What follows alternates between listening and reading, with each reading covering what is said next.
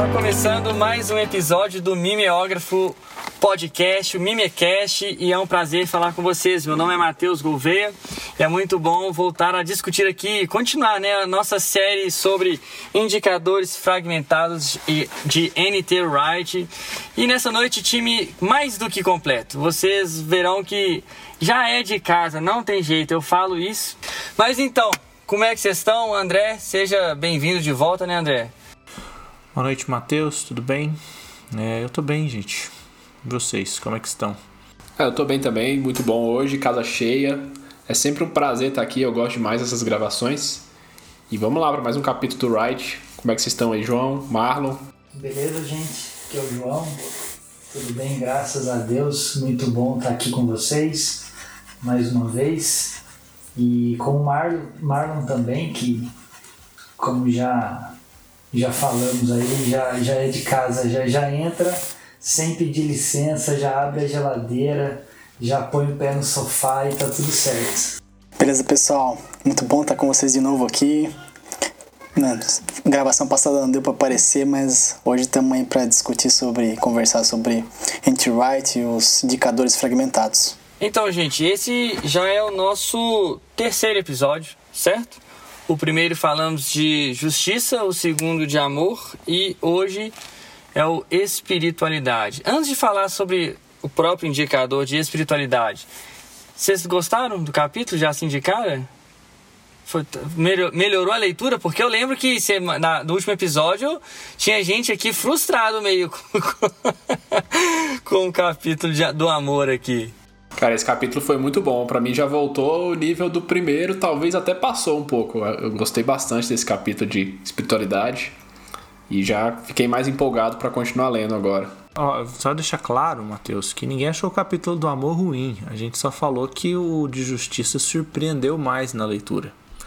E esse de espiritualidade está muito bom também. Eu acho que ele assenta e faz conexões muito interessantes ali em João de repente a gente começa a ler o Wright, começa a criar uma certa expectativa para o que vem na sequência e essa expectativa às vezes atrapalha a leitura, né? Talvez a gente estivesse esperando alguma coisa é, muito mais surpreendente no último capítulo e, e não foi tão surpreendente assim, a gente acabou é, um pouco decepcionado, mas o capítulo foi bom, assim, a, a leitura em si do início ao fim, do início até o, o, o momento que a gente está agora, tá, tá sendo bem legal, mas eu gostei bastante desse capítulo também sobre espiritualidade. É, eu não vou, eu não vou mentir porque eu não li o de amor ainda, né? Eu acabei pulando direto para espiritualidade. Mas o, o justiça eu acho que começou muito bem o livro, né? Então ele botou uma expectativa grande nos outros capítulos, né? Mas eu particularmente gostei desse de espiritualidade também. O Wright faz algumas conexões que eu achei bem interessantes, a gente vai discutir elas hoje aqui. Mas eu tenho uma percepção aqui que pode até ser tema para uma outra conversa, no outro momento, assim, que em parte é, esse troço de gostei ou não gostei é muito intelectualista, assim. A gente gosta do insight. Quando o cara vem com uma ideia, um estalo novo, assim, você fala, nossa, isso aqui foi demais, assim. Então, o capítulo do amor, ele é muito mais difícil de absorver e de viver do que o da justiça lá. Então, você falar assim, implicações práticas. Mas como o da justiça deu um insight de, logo de cara, assim, que você falou, caraca, isso aqui eu não tinha pego ainda. Então a gente, a, a princípio, fica meio assim. É, não sei o que vocês pensam disso, mas o, o acho que é melhor deixar para outra conversa outro dia. Concordo. Sem querer alongar, mas eu concordo, eu acho que é bem isso mesmo. Ah, é, é, último, é, os últimos dias aí tiveram críticas aqui ao autor. Não sei se vocês viram essas críticas na internet. É, falando que ele escreve algo que sim, já várias pessoas escreveram, mas como se fosse a primeira vez. Vocês se incomodam, vocês, né, mineraço demais, né? vocês se incomodam com isso? Porque a mim não. Eu acho que é mérito dele, é o jeito dele. Vocês ficam incomodados com esse tipo de coisa? Não, Matheus, não me incomodo, cara. É, até eu terminei agora, terminei hoje o Deus na Era Secular do Keller e eu, eu acho que em alguns momentos é bastante semelhante à escrita do Keller com a escrita do, do. Wright, é, falando não, não exatamente do assunto, do conteúdo, mas da maneira de escrever, né? O, o, o Keller também parece que pega de várias fontes né, o conteúdo dele e ele escreve de uma maneira que é, dá vontade de. Às vezes a gente pensa assim, puxa vida, eu queria ter escrito dessa forma. Né? É, e o, alguém já disse que o Keller é o novo C.S. Lewis, né? que também tem essa característica de escrever coisas é, às vezes bastante óbvias, mas de uma maneira nova que parece que ele está reinventando a roda. Então não me incomoda não, pelo contrário, eu acho interessante. Eu acho que eu gostaria de escrever dessa forma também. Então venceu méritos do autor aqui. ai ai. Gente, e já entrando então hoje no nosso indicador fragmentado espiritualidade. Eu achei interessante porque ele começa pontuando historicamente, né? Ele, ele cita aqui uma década específica onde ele, ele percebe que algo muda. É, eu acho que eu acho que ele foi bem feliz nessa colocação aqui, bem feliz de, de, de trazer essa, é, é enfim, se, uma referência para nós aqui. Mas o, o que eu achei legal é porque ele cita o exemplo aqui, né, que ele viveu de, de um pregador, tal, todo tradicional, que foi dar uma palestra na faculdade e foi um fiasco, assim, né? E no, no, no, não sei se no dia seguinte ou, ou poucos dias depois vai um, um, um, outro tipo de pessoa, um russo, um ortodoxo, barbudo, ó, olhos bem assim, né?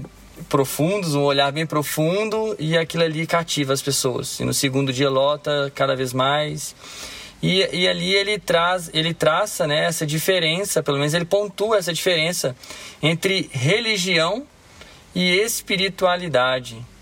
Que, que vocês perceberam aqui desse trecho? O que, que vocês têm a comentar dessa diferença entre religião e espiritualidade? Realmente há diferença? Dá pra gente separar essas coisas?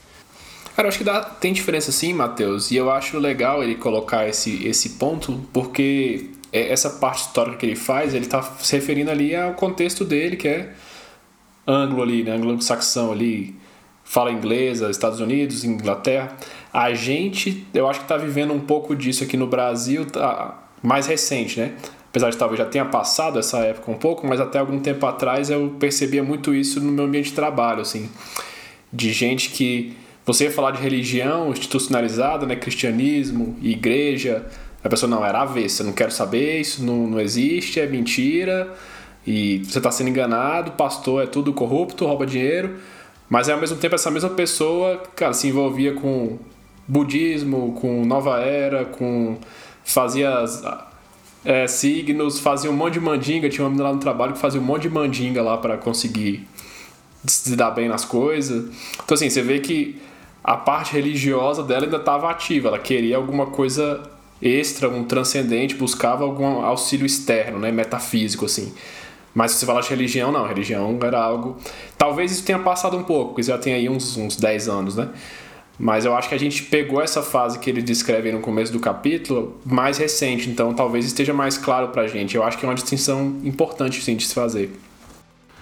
Eu acho que ao mesmo tempo que essa é uma distinção interessante, boa de se fazer, acho que ela não pode ser extremada. Eu também fico com muita preguiça de quando, de quando ela é extremada, assim, entendeu? Como se, se Jesus viesse salvar a gente da religião e o cristianismo não fosse uma religião, assim. Então eu, eu entendo a distinção que ele faz entre algo mais institucionalizado e etc. E essa espiritualidade, que é um termo mais aceito, mais tranquilo, em que as pessoas colocam menos imposição, assim, né? Parece que o grande problema é que a, a religião ela vem com algumas alegações públicas e gerando alguns constrangimentos públicos, né? embora nem sempre sejam imposições, mas o fato de ser uma afirmação pública gera aquela embate com o diferente.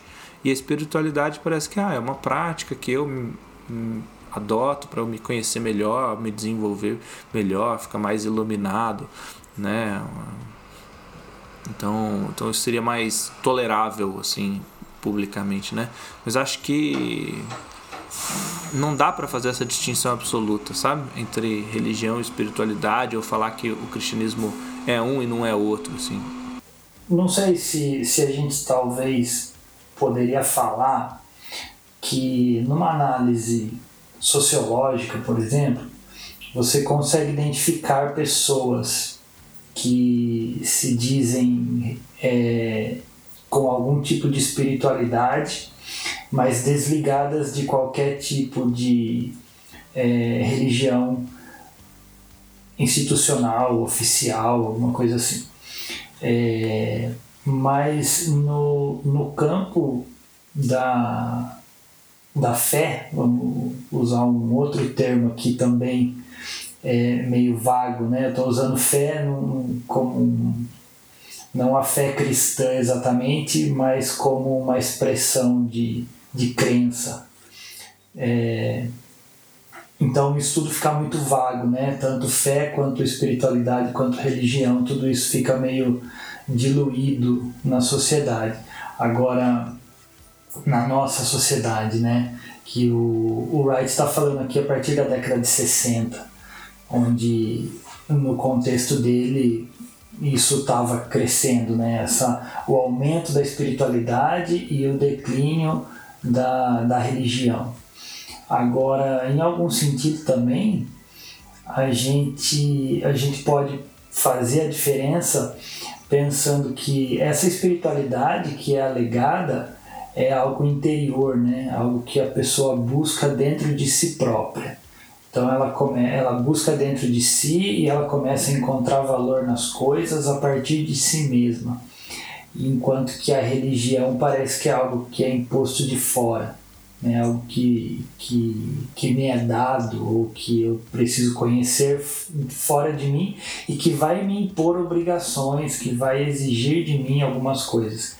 Então, isso é que está sendo rejeitado e as pessoas estão mais personalistas, individualistas, buscando dentro de si mesmos.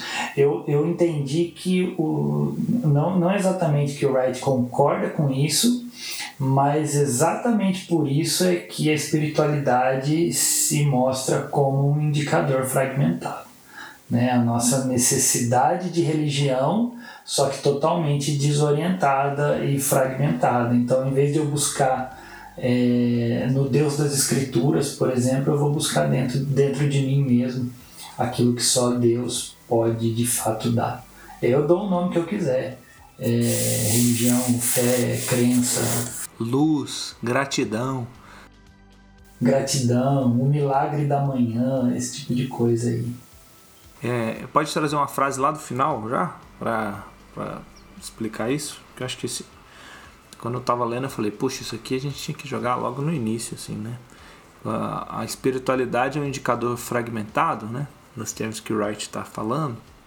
Né? Lembrando, né, que nos outros capítulos, né, o indicador fragmentado é aquilo que todo mundo deseja, mas na hora que se aproxima dele, ele parece quebrado, ele parece falho, assim. Então ele é, ele é um indicador de uma realidade maior, mas parece que sempre falta alguma coisa, né? Daí o, o título do livro.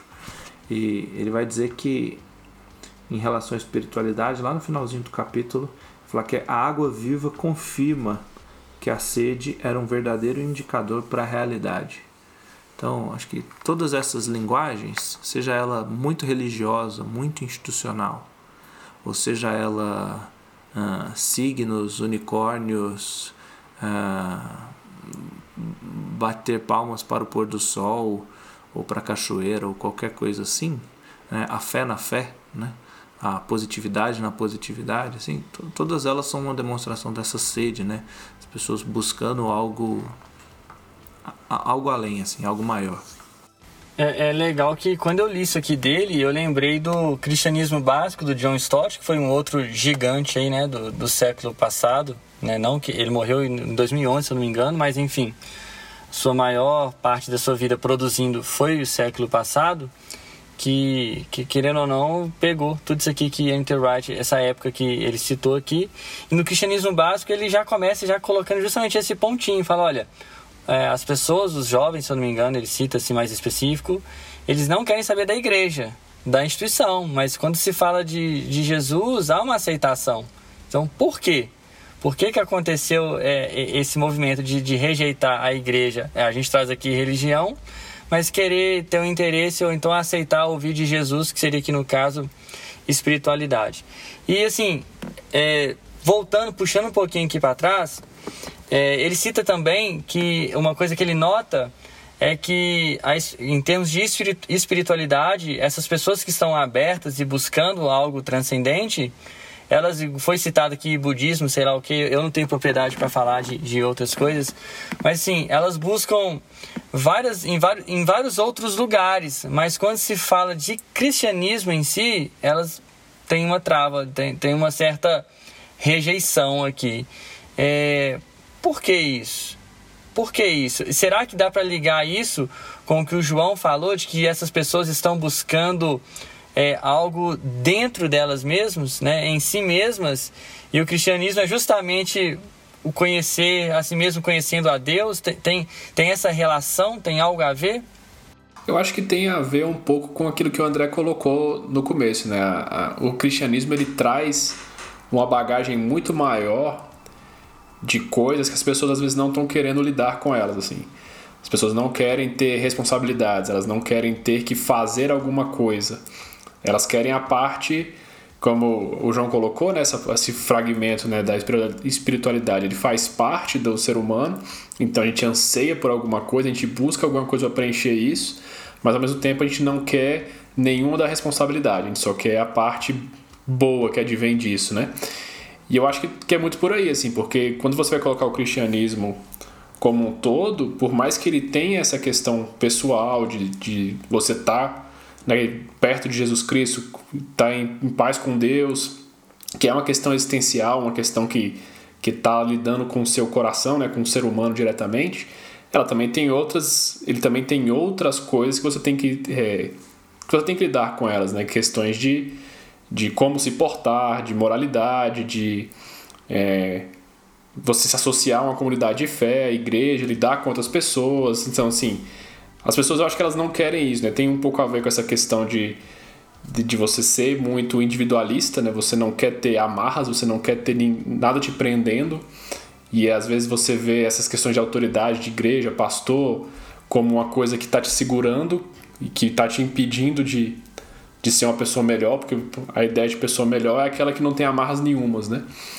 Então acho que tem muito disso, assim, é, é um ranço com essa religião institucional assim por conta de como ela funciona, que ela tem outras coisas envolvidas. Mas ao mesmo tempo elas não, as pessoas não conseguem se desligar dessa necessidade de ter um objeto de adoração, de ter algo a se buscar assim, né?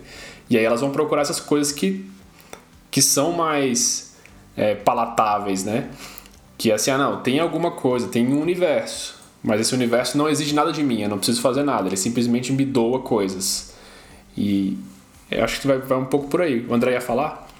É, eu acho que é só você considerar assim, por que, que um, um grande jornal de circulação gigante, bem reconhecido no país, assim, os grandes jornais podem ter um espaço para um horóscopo e não podem ter um espaço para um, um pequeno devocional, um comentário bíblico ali sequencial. A resposta é implicações morais, assim, entendeu? O, uma o que as pessoas condenam como religião, seja ela cristã, seja ela de outra tradição, outra religião, são as implicações morais. Na hora que você começa a falar de implicações morais, ah, as pessoas não querem conversar disso, assim.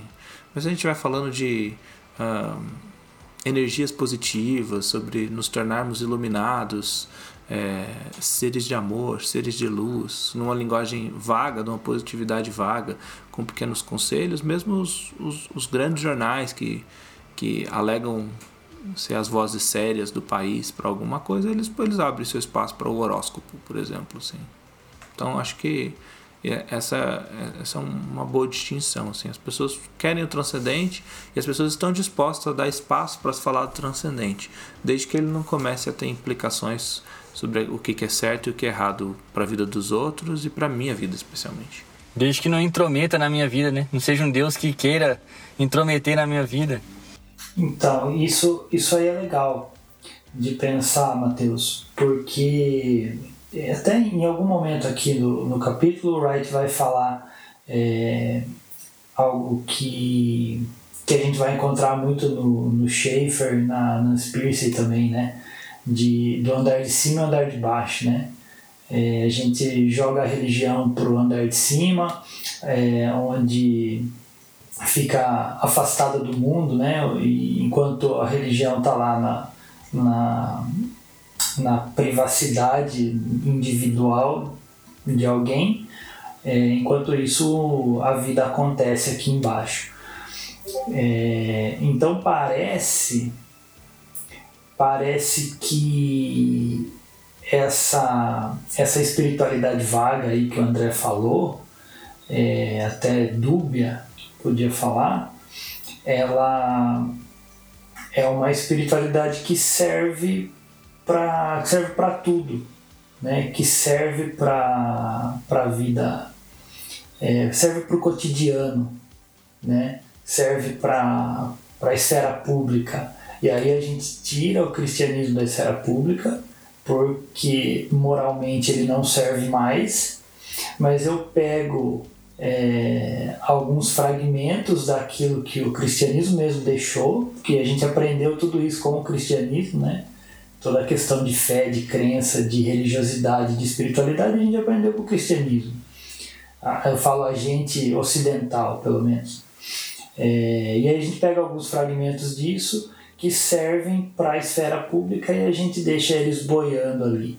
É, parece que no final das contas é, é isso que a modernidade, a pós-modernidade acabou fazendo com a religião. É, tá, até tava falando isso, João. Eu lembrei de algumas coisas que tem relacionamento até. Se a gente for pensar em religião, é, toda religião carrega os seus pressupostos, né? Algumas regras do jogo, vamos dizer. E eu acho que isso que as pessoas não querem, né? Elas não querem essas regras, elas querem justamente criar uma espiritualidade com base é, no que elas acham que é correto, no que elas acham que elas podem seguir, naquilo que é confortável para elas, né? E eu creio que ah, justamente essa ideia de, do indicador fragmentado, talvez não exista nenhum outro é, nenhum outro indicador tão fragmentado como a espiritualidade, porque a gente começa a conversar com as pessoas e elas abraçam dentro da sua espiritualidade o que elas querem, né? o que elas acham é, que vale a pena ser abraçado, que nem tu falou do cristianismo. A gente olha as pessoas, tem coisas que elas gostam, tem coisas que elas não gostam, então elas criam religião dentro daquilo que elas acham mais é, coerente com aquilo que elas querem viver, né? Isso não determina a maneira que elas vivem. A sua espiritualidade é determinada da maneira que elas querem viver, né? Se tem alguma coisa que elas não gostam, elas simplesmente não adotam. Então eu, acho que tem muita ligação com a questão de uma individualização da espiritualidade, que não está conectada com nenhum tipo de regra. Cada um faz o seu jogo e cria suas regras para viver uma vida espiritual, vamos dizer. O que permite até que a pessoa vá no culto no domingo e na segunda consulte o horóscopo, né? Porque é, isso acaba sendo coerente para ela, como, como você falou, Marlon, e ao mesmo tempo ela não percebe a contradição disso. Cara, isso que o Marlon falou é muito interessante, que eu lembrei de uma citação aqui que eu quero ler aqui. Uma pequena citação dentro do capítulo. É isso que o Marlon falou de carregar pressupostos da religião e as pessoas não quererem, elas querem fazer essas regras, elas querem elas querem construir isso. Aqui na página 74, para o nosso ouvinte que tem acompanhado através do livro, na página 74, é, Wright diz assim: todo o mundo da realidade virtual possui um tom gnóstico claro e vemos todos os dias como as mídias sociais permitem que as pessoas inventem primeiro. Isso aqui eu achei sensacional. Isso aqui eu achei sensacional.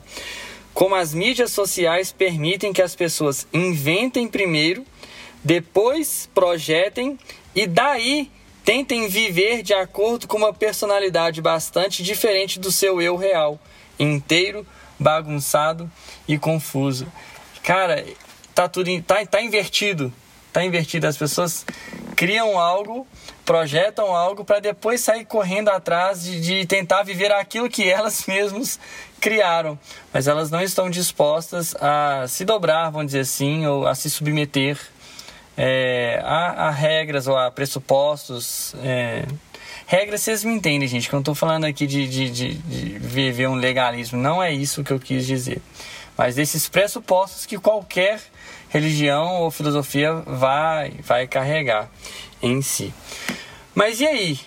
Eu, eu lembro que o, o, a questão do livro aqui é que ele iria tratar esses indicadores fragmentados olhando para o Evangelho de João.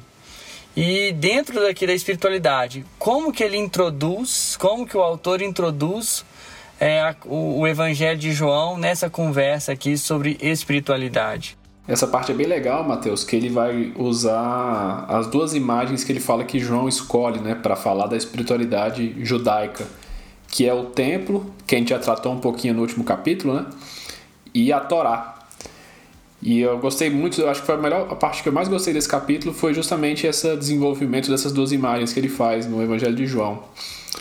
Do, ele vai chamar do paradoxo da encarnação, né, do, que a gente já tratou um pouquinho na, no último capítulo né, de Jesus Cristo vindo habitar no meio do povo, né, que era uma promessa já do Antigo Testamento que, que se manifesta aqui.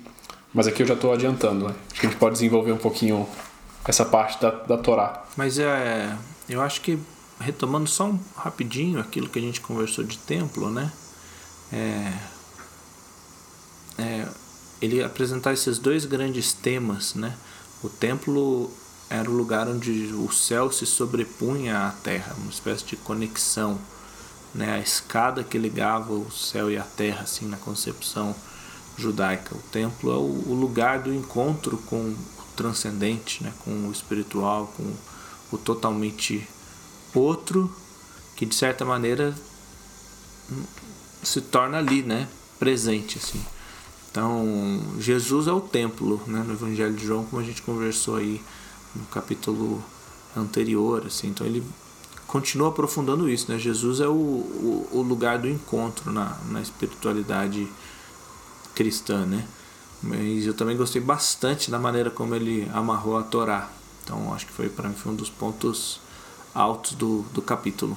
Não, até, até dentro disso que o André estava falando, do, voltando um pouco do templo ali, eu achei interessante a, a, essa analogia que o, que o Wright faz dessa questão da conexão, né? Que seria tipo uma escada entre que ele vai fazer de Jesus na para frente, né? Que é tipo essa escada que conecta o homem ao, ao transcendente, a Deus, né? E é interessante essa ideia da, da, da, do templo como sendo esse lugar de conexão, né?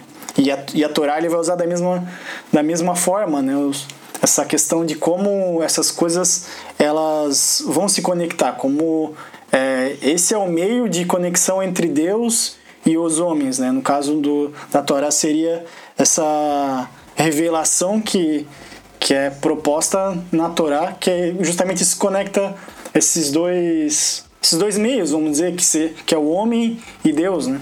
Ele coloca a Torá como sendo aquilo que o próprio Deus vai usar, e eu vou usar aqui agora o exemplo que ele traz, né, para iluminar a vida do homem. Né, ele até cita aqui o Salmo 19, quem estiver acompanhando, leia Salmo 119, conhecido, lindo, maravilhoso, os versículos ali de 7 a 10, e de como que a lei de Yahvé alcança, não, não alcança não é uma, e, e não são duas partes da vida do ser humano, alcança o todo, o tudo. Então eu coloco a Torá como, como esse a forma também de, de ser, assim como o templo era o ponto de encontro ali de céu e terra, ele coloca essa Torá também como algo que vai, de, de certa forma, sim, ser o encontro do, do homem com o próprio Deus. Essa espiritualidade, então, judaica, a espiritualidade do Antigo Testamento, não passa só pelo templo, né, pelo lugar do templo mas também pela Torá. Então não importa se a pessoa estivesse, estiver longe do templo, alguma coisa assim, mas se ela guarda a Torá, ela, ela mantém esse, essa aliança, esse vínculo, essa coisa. Eu achei interessante, Mateus, ele colocar essa ideia da iluminação, né? Que ele até usa a ideia do sol, que a Torá ela funciona para o ser humano como o sol, né? Ela afeta tudo, porque a, a luz te possibilita ver as coisas, né? E, e, ele junta essa ideia justamente com essa questão de é, a Torá ela é uma questão íntima, né? ela, ela é para ser absorvida mesmo. Se a gente lembrar que no Antigo Testamento os, os judeus eram ensinados a recitar aquilo ali como uma forma de decorar mesmo, de, de internalizar, né? Então é uma forma mesmo de você estar tá levando aquilo de Deus com você aonde quer que você esteja, né? E ao mesmo tempo ela ainda serve como esse foco de iluminação, assim, né? De, com essa uma forma de você enxergar o mundo, né? Ela, ela, ela meio que te reveste assim de um de uma capacidade de ver o mundo de uma forma diferente, né? da forma que Deus quer que o mundo seja enxergado, né?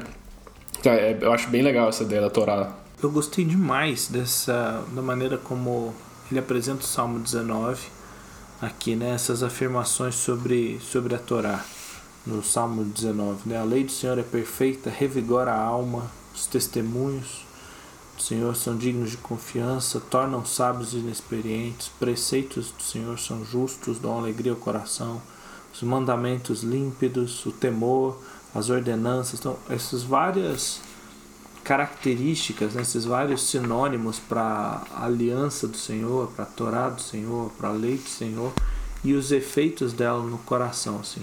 E esse movimento que ele traz, ele traz para falar, né, que mesmo o israelita que tivesse distante do templo em Jerusalém, se ele tivesse com a Torá internalizada no seu coração, no seu coração os mesmos efeitos transformadores de estar diante de Deus no templo em Jerusalém, é, no seu coração aquilo estava acontecendo por conta da presença da Torá.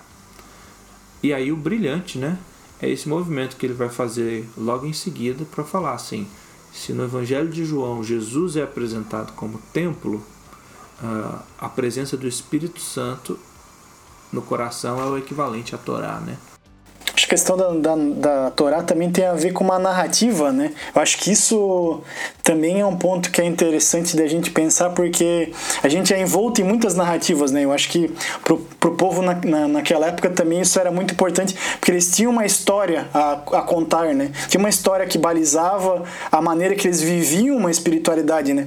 Não era uma espiritualidade desenraizada, é, sem um sem um lastro não. Ela, ela era uma espiritualidade desenvolvida dentro de um dentro de que nem a gente falou das regras existiam, existiam regras existiam normas para que o povo pudesse vivenciar né? E isso ajudava eles a desenvolver essa questão espiritual. Então eu creio que isso também é, é interessante. É, então gente aí assim eu também achei fantástica essa sacada dele né? Esse insight entre tantos insights que a gente já comentou que ele faz, mas esse insight de Jesus como o novo templo e o Espírito Santo como a Torá, né, ligando uma imagem à outra aí do Antigo Testamento com o Novo.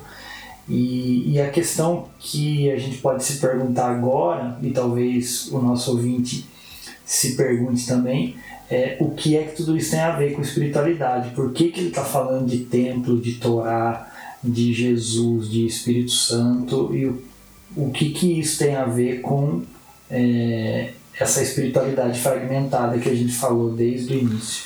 Deixa eu arriscar responder.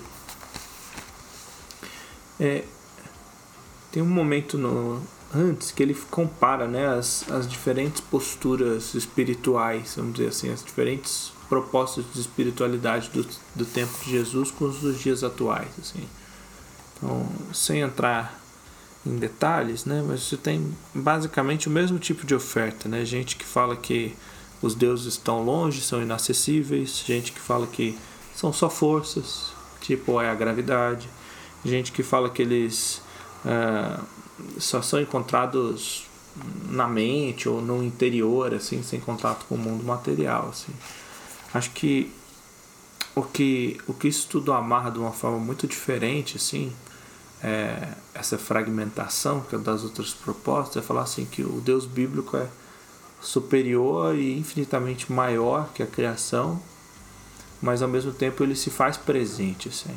Então na hora que vocês pega o, o, o templo, né, como esse movimento de Deus de habitar no meio do seu povo, né, como foi o tabernáculo no Êxodo, como foi o templo depois e a lei de Deus, desse movimento de revelação de Deus, né? a Torá como essa revelação de Deus para habitar no coração do seu povo, uh, essa proposta que o Evangelho de João faz, de falar assim, olha, a, a lei ela o, o templo ela era só uma pequena sombra da realidade maior que é Jesus habitando no meio do seu povo.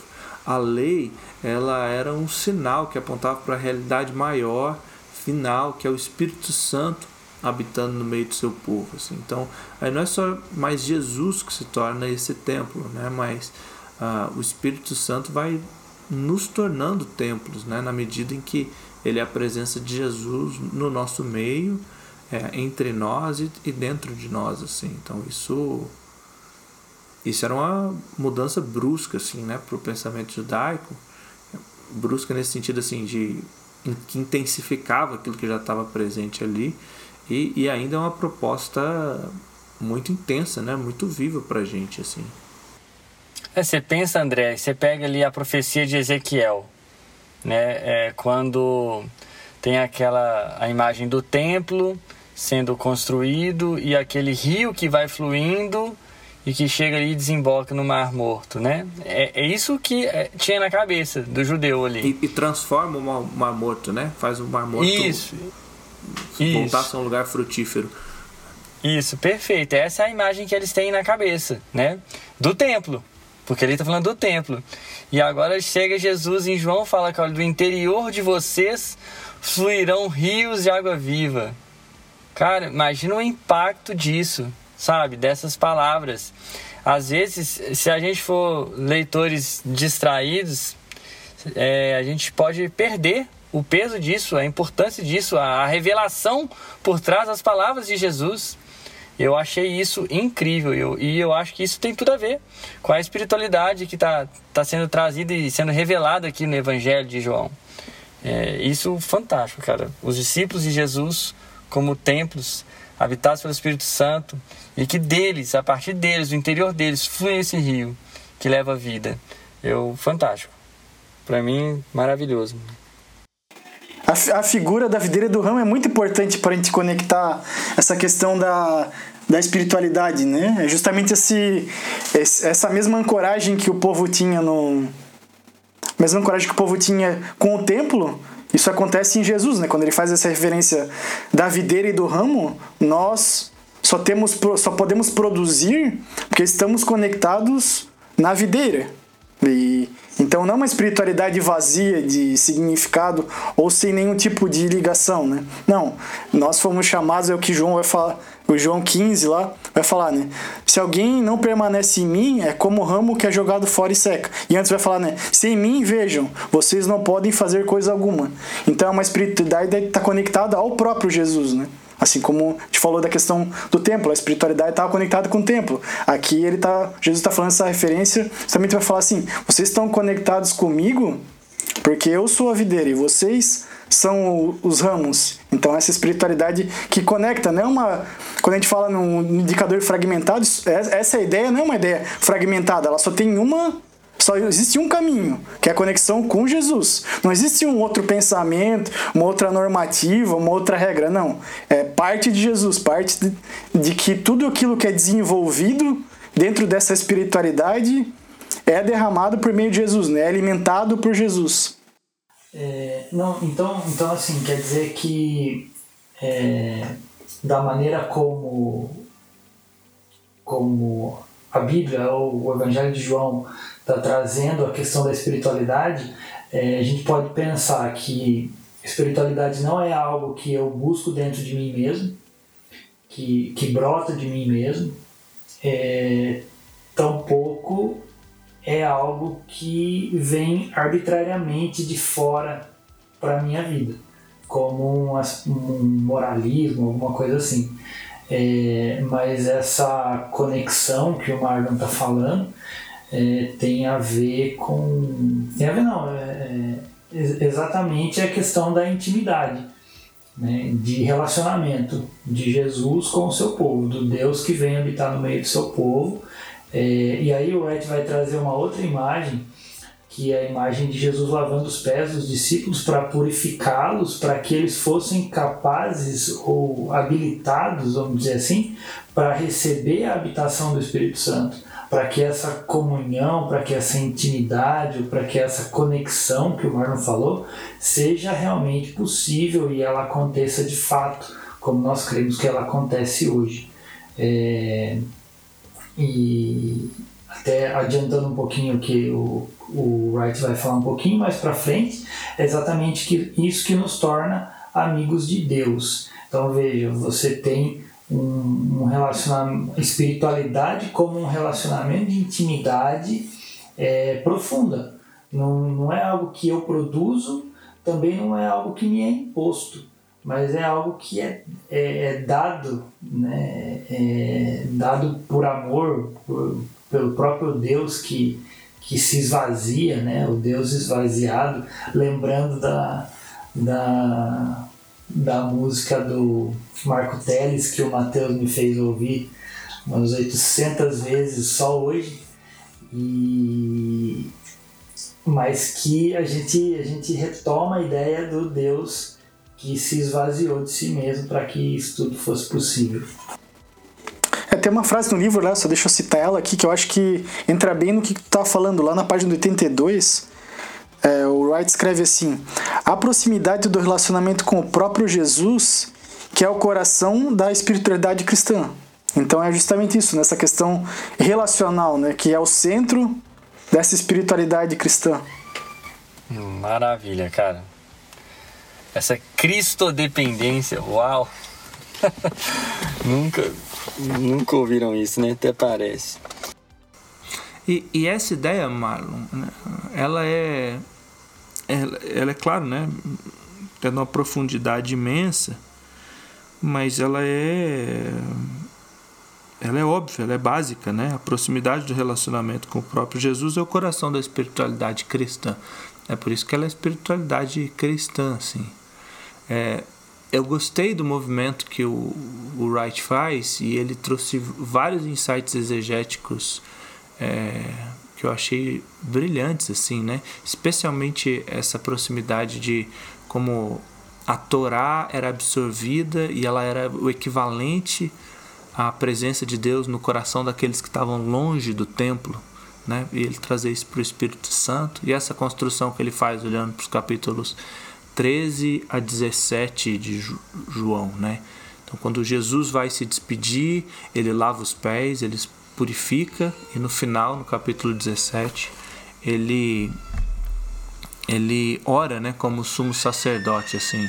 E no meio tem todo esse discurso de despedida, né, capítulo 14 e 15, essa ideia de que Uh, os discípulos têm que permanecer nele, né? Então, assim como a água que fluía do templo na visão de Ezequiel era o que levava vivo e transformava aquilo que estava morto em lugar fértil de novo, assim como a seiva da videira é o que leva, né, para os ramos e faz os ramos produzir vida.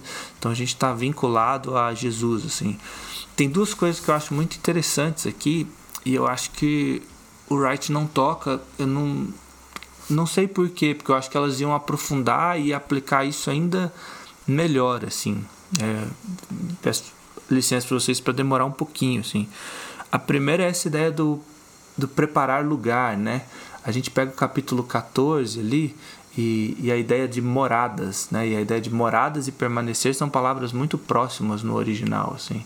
Então, quando Jesus fala que na casa do pai dele tem muitas moradas e ele está indo preparar lugar e etc., tem uma longa tradição cristã que lê isso como se fosse apartamentos ou a sua casinha, seu puxadinho no céu, né?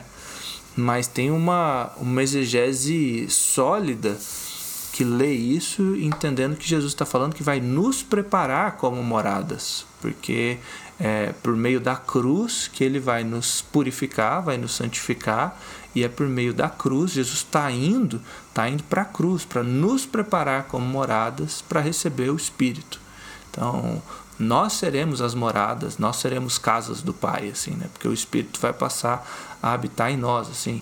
Por isso Jesus fala para os discípulos que ele tem que ir para a cruz e ele tem que ser assunto aos pais, ao Pai, né? Se ele, se ele é, é para o bem deles que ele vai, é para o bem dos discípulos que ele vai para a cruz, é para o bem dos discípulos que ele sobe para junto ao Pai, porque é Jesus como representante humano junto ao Pai o meio pelo qual o Espírito Santo vai ser derramado sobre os discípulos e eles serão feitos moradas assim.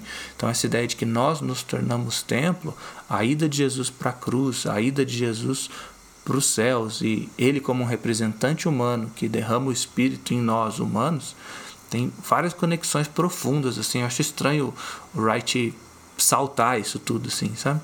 E a outra coisa que eu acho estranho é essa ideia do permanecer, né? O que é permanecer ligado a Jesus, assim? Pode se tornar uma linguagem vaga, assim, tão vaga quanto espiritualidade, assim. No desenvolvimento dos capítulos 13 e 14 e 15, Jesus fala que ele permanece no Pai porque ele ouve as palavras do Pai e ele obedece às palavras do Pai, assim. E Jesus convida a gente a permanecer nele, ao amar as palavras dele, amar os mandamentos dele e guardar esses mandamentos, assim. Então, essa relação de, de permanência, ela ela vai muito na linha de um permanecer nas palavras e em permanecer em obediência com as palavras, assim. Acho que sobretudo na hora que ele falou de equivaler a Torá com o Espírito, eu achei assim, poxa, vai vir uma veia de obediência forte aqui, né? Porque ali no capítulos 14, 15 e 16 vem uma veia de obediência forte, né? Vocês, é, como que você eu vou saber que vocês me amam? Vocês vão me amar, vocês me amam ao, ao obedecer e ao, ao guardar os meus mandamentos, né? Então, acho que essas seriam as, as, as, as duas coisas assim que eu eu convidaria o ouvinte a estar atento, sabe, na leitura de João, assim. Como é que a gente permanece? É, a gente é feito morada pelo aquilo que Jesus vai. Jesus enfrenta a cruz para nos purificar. Jesus sobe até o Pai para derramar o seu Espírito sobre, sobre nós, né? É pro, é, a gente lê aquilo ali e fala assim: como assim Jesus fala que é para o bem dos discípulos que ele vai embora? É para o bem dos discípulos que precisa pagar o pecados na cruz para purificar. É para o bem dos discípulos que precisa ter um representante humano na Trindade, que é por meio dele, né, por meio do cabeça do corpo, que o Espírito vai ser derramado para o restante do corpo, assim. Então é, é para é o bem dos discípulos que Jesus fica ausente, porque daí o, o Espírito vai poder estar tá dentro deles agora, vai poder ser derramado, assim. E de como que a gente permanece, né? A gente permanece ah, amando os mandamentos e obedecendo, amando as palavras e obedecendo. Assim, não é uma permanência vaga, não é um sentimento platônico, né, dedicado, assim, não é ah, eu gosto de Jesus, eu acho ele um cara bacana, eu, eu tento imitar uma ideia ou outra. Não, eu permaneço nas palavras, eu permaneço praticando as palavras, assim. Isso é muito intenso ali nos 14, 15 e 16, né, os capítulos de João, sim. Poxa, eu tenho. Não, esse, é, esse final. Se, se o nosso ouvinte estava em dúvida se ele enviava ou não esse episódio para alguém, agora eu tenho certeza. Agora vale, hein? Pode enviar para o seu pastor no grupo da igreja, no grupo de senhoras também vale, no grupo de. na mocidade. que eu, eu fui criticado por falar mocidade. No grupo de jovens, sei lá. Agora valeu. Valeu demais. Cara, sensacional isso aí. Porque eu confesso. Essa ideia que você falou da questão da morada, lógico, eu não, eu não acreditava que Jesus era um grande empreendedor da área de construção. Eu não imaginava que ele ia fazer um predinho no céu. Mas eu nunca tinha ouvido uma explicação para isso também. Eu não me convencia disso, mas, cara, sensacional. Para mim, perfeito. Agora encaixou tudo, né? Agora já comecei a imaginar até lá em Apocalipse fazendo todo sentido de tudo que você falou aqui. Perfeito. É. Porque eu acho que isso vai muito na linha do capítulo, sabe? De que, poxa, se Jesus ser o templo e o Espírito ser a Torá faz de nós moradas de Deus, né? Então, esse movimento de Jesus, assim, acho que ele fez todo o cenário para falar isso e eu fiquei assim, tipo, cara, quando, que ele vai puxar isso, assim? Porque acho que existe esse grande medo, assim, eu, das que as pessoas, esse permanecer seja uma ideia vaga, né? E esse permanecer é permanecer nas palavras a gente pode olhar depois com carinho ali para os capítulos. É, é, como é que você ama Jesus, né? como é que você você obedece os mandamentos, você guarda as palavras, assim. Esse é, é assim que ele permaneceu no Pai, é assim que a gente permanece nele. E aí a oração do capítulo 17, né?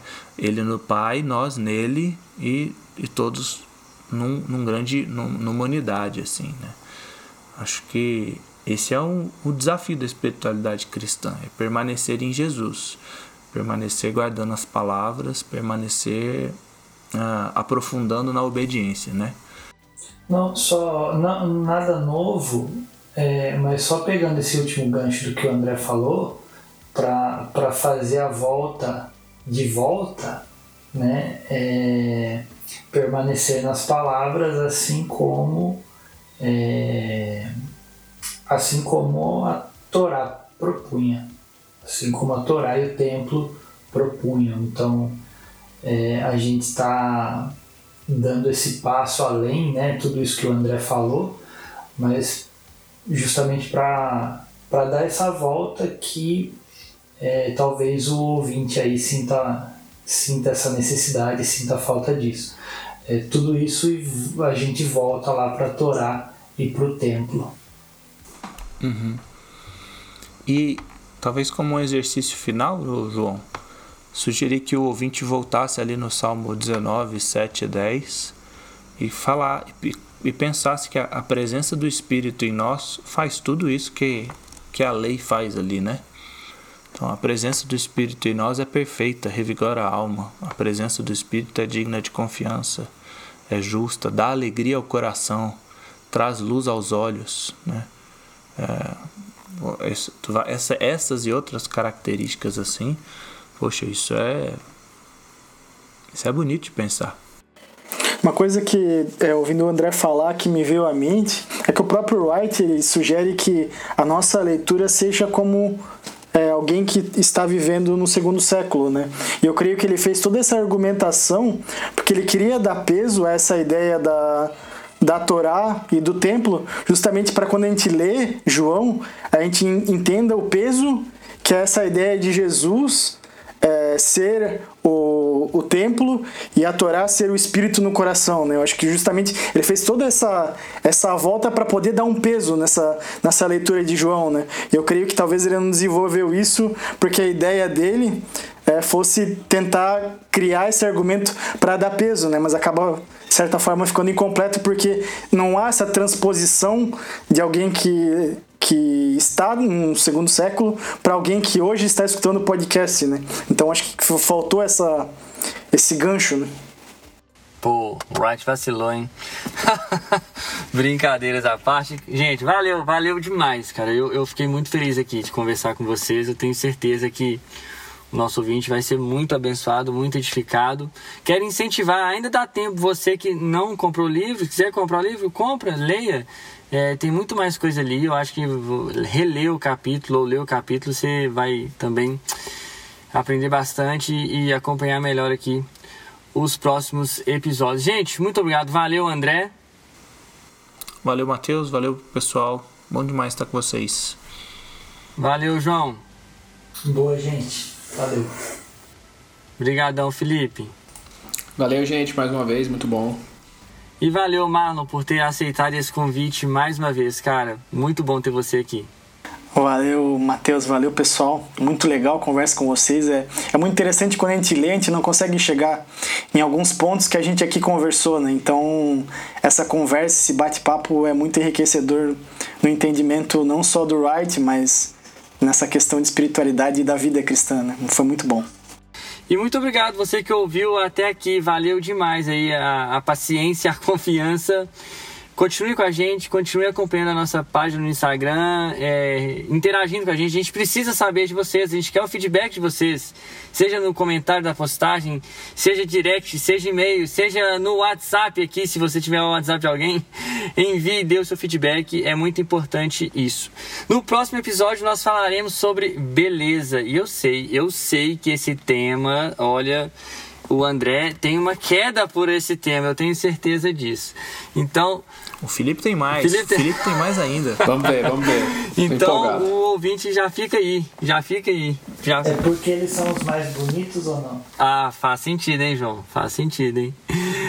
Então é isso, gente. Muito obrigado. Que Deus continue abençoando a vida de vocês e até a próxima.